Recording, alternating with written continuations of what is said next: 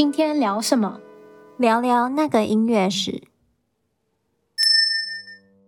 嗨，大家好。那今天我们要来聊什么呢？我们上个礼拜呢有聊到左派跟右派的音乐家嘛，嗯，然后其中我们就提到了华格纳 Richard Wagner 这个作曲家，嗯、然后今天我们就来聊聊他对于歌剧的改革。我会特别聊他对歌剧的改革，是因为在他之前呢，呃，歌剧跟一般的戏剧作品比较相似，就像 Shakespeare 的戏剧就是舞台剧嘛。嗯那只差在呢，嗯、歌剧的台词是用唱的，嗯，可是音乐呢，它跟剧情内容没有太紧密的关系，就是音乐在歌剧中的作用比较像是伴奏而已，就是还是音乐服饰歌词这样。对，但是呢，Wagner 他对歌剧这种艺术形式呢，提出了一个全新的想法，那就是整体艺术 （Total Work of Art）。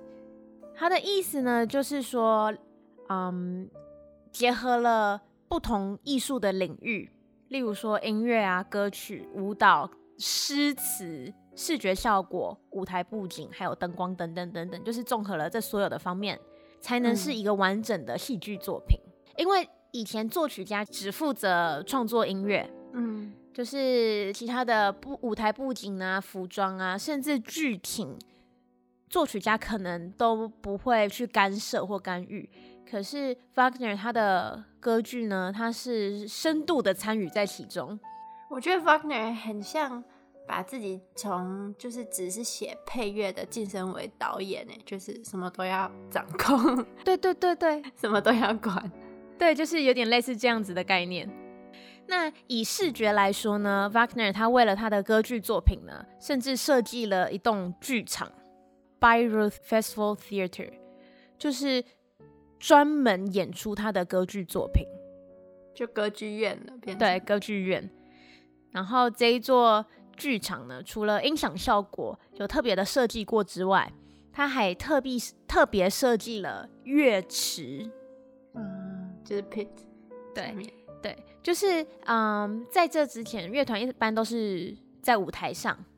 的某一角演奏，嗯、所以我们是看得到乐团的。而且因为呃，在他之前的歌剧，应该说古典时期的歌剧、巴洛克时期的歌剧编制很小，然后到了浪漫时期，可能编制比较大，可能就会有一点碍眼，太大一坨人。对，所以所以 Wagner 他设计了乐池，就是在舞台前面挖一个坑，把乐团藏起来。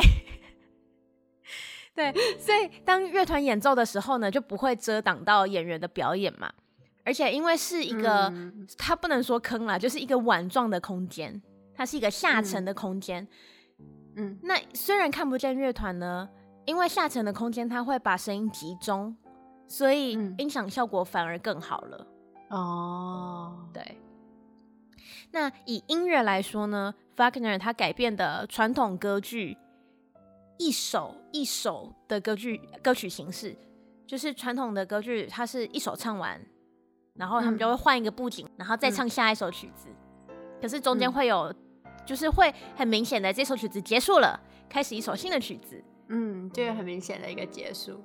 对，所以音乐它不是从头到尾都是持续的。可是呢，Wagner。他将这一点改掉了，就是他的音乐是从头到尾贯穿了整出歌剧。他都没有想到乐手有多累，而且他歌剧那么长，那歌剧动不动就是三四五个小时的那种，真是辛苦乐手了。对，就是像这样子的一个形式，就比较接近我们现在会看到的电影，就是从头到尾都是有音乐垫在底下的。啊，对，就不会觉得，就会觉得说这是一个完整的作品，不会觉得哦，一个片段一个片段一个片段。嗯，对。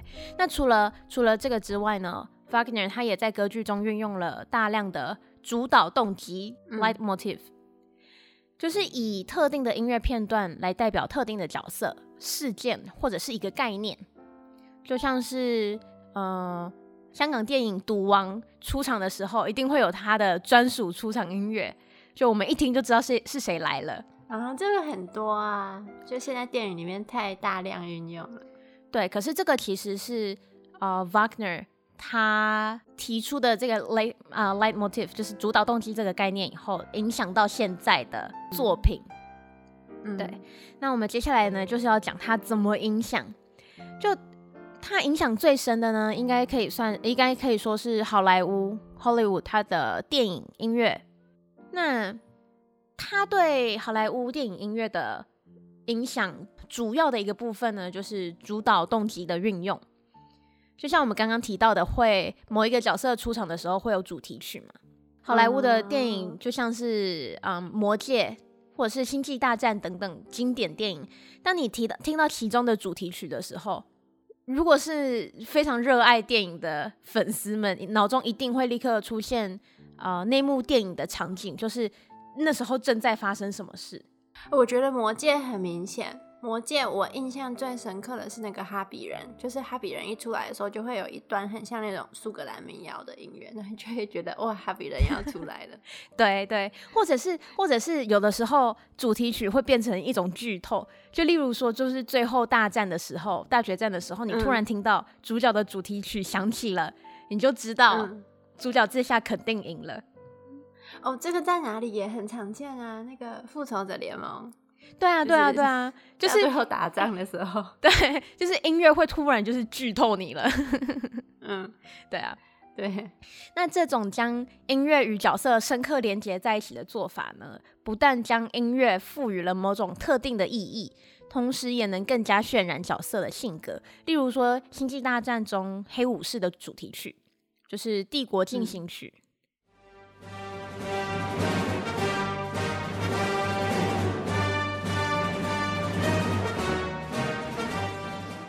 如果只是靠电影，就是影像或者是演员的演技去刻画角色的话，观众需要一定的时间才能认识这个角色。可是如果配上音乐，就是呃《帝国进行曲》，它就是听起来蛮一丝不苟，然后非常有威严，嗯嗯嗯，同时又莫名让你有种胆战心惊的感觉。嗯，观众就会对黑武士这个角色。会有非常直观的第一印象，就是他不是一个好人。对对，那个哈比人也是啊，就是你一听到就是苏格兰那种乡村民谣，你就知道哇，这个这一群小小的哈比人们，他们一定很单纯，就不会觉得他是坏人。对对，所以这其实是相辅相成的，嗯、就是音乐它不只是背景音乐了，只、就是它跟这个角色有一定的连接，所以你听到这段音乐，你就会哦。你就会立刻想到这个角色，或者是某一个事件这样。嗯、那音乐同时又帮角色可以更好的，或是更迅速的让观众能记住、能认识这个角色。嗯，对。那呃，Wagner 他整体艺术概念在音乐上，除了是除了使用主导动机，使音乐跟角色的连接更加紧密之外，Wagner 的音乐呢，就算只是背景音乐。也随时都在对正在发生的情节进行描描述，好累哦。他的这个音乐，对，就有点像是音乐是旁白的概念。就例如说呢，Wagner 他的歌剧《崔斯坦与伊索德》（Tristan and Isolde） 就是两位主角呢，他们是身处在不同的阵营，所以他们的爱情呢，就一直被众人。阻止嘛，嗯，那他们两个的主题的和弦，就他们的主题曲是一个和弦，嗯，那啊，这个有点复杂，就是我们听觉上来说，如果一个和弦它是呃比较有张力的和弦的话，我们会就是听到有张力的东西以后，我们会想要解决，放松一口气嘛，对，嗯、那呃这两个主角的和弦就是非常有张力的和弦。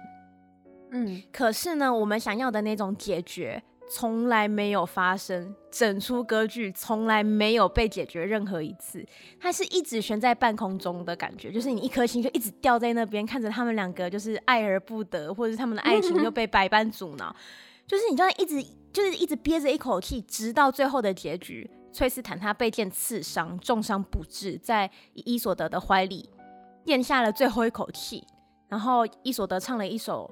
呃，爱之死，然后他也随着崔呃崔斯坦离开了这个世界，他们的主题和弦才被解决，就我们才终于把那口气给吞下去了。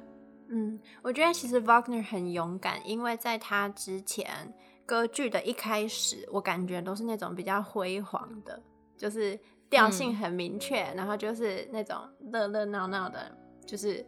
哦，大家来看歌剧，然后故事开始，不管是悲剧、喜剧都是。但是它是第一个，嗯、就是某种方面来说，它这首曲子的调性就从头到尾都很模糊。我觉得这也影响到可能后来的无调性音乐，嗯、因为它很长一段时间都让你觉得说我到底在哪一个调。对，就是这出歌剧它最最不同寻常的一个点，就是它整出歌剧三个小时。整整首歌剧其实就是一首曲子，一首作品。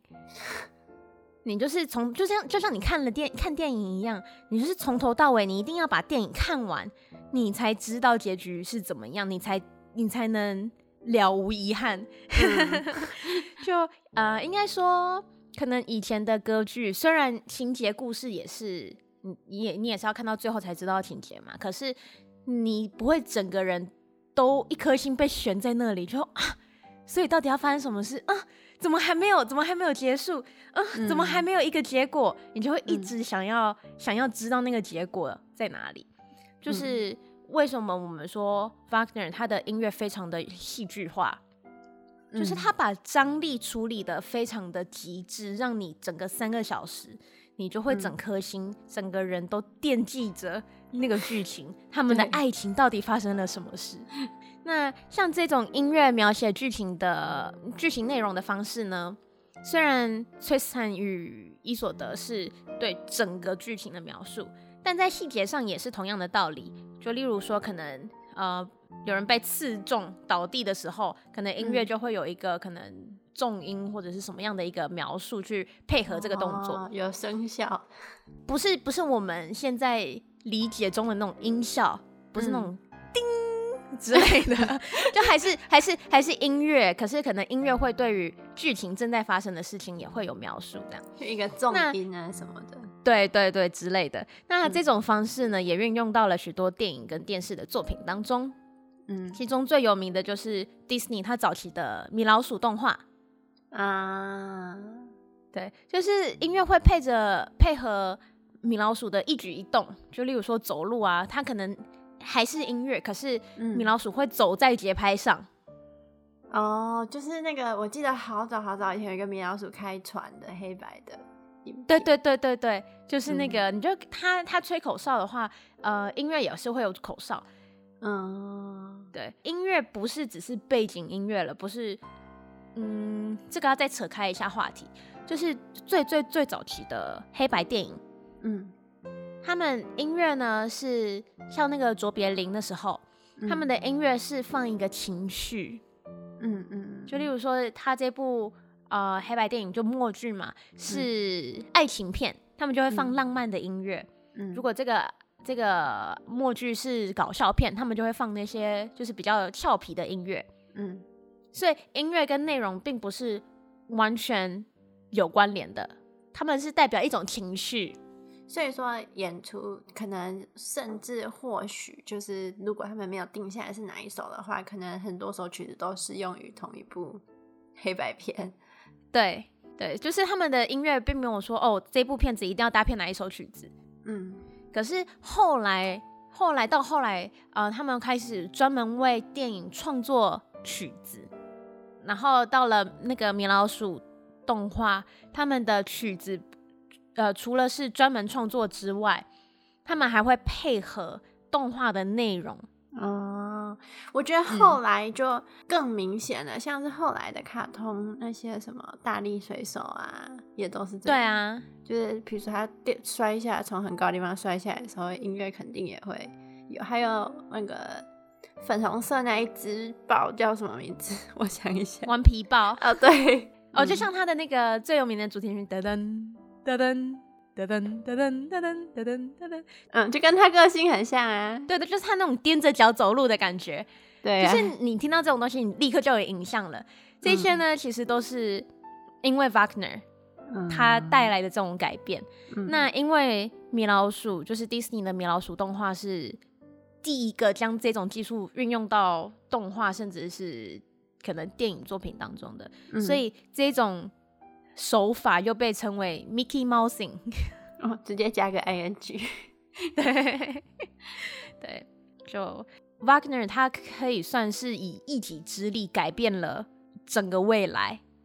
嗯。在戏剧创作上，戏剧音乐创作上的未来，对，我觉得他肯定没有想到说，哦，接下来会有卡通啊，会有电视啊，或者是电影这些什么的。可是，就是无形中他的音乐真的影响太多。譬如说后来的 John Williams，或者是呃 Korngold，就是很多这种作曲家都深深受他的影响。对，对，就是。虽然他的私德方面有许多争议，嗯，可是不得不说，他的确是一个非常伟大的作曲家，因为他的很多思想跟音乐上的改革，真的影响了后续之后很多很多很多的作曲家，甚至已经跨越了、嗯、跨越了古典音乐的领域，进入到了电影音乐，都被他影响到。好了，那我们今天就是稍微聊了一下 Wagner 他对电影，不是电影，他对歌剧的改革，甚至影响到了电影音乐。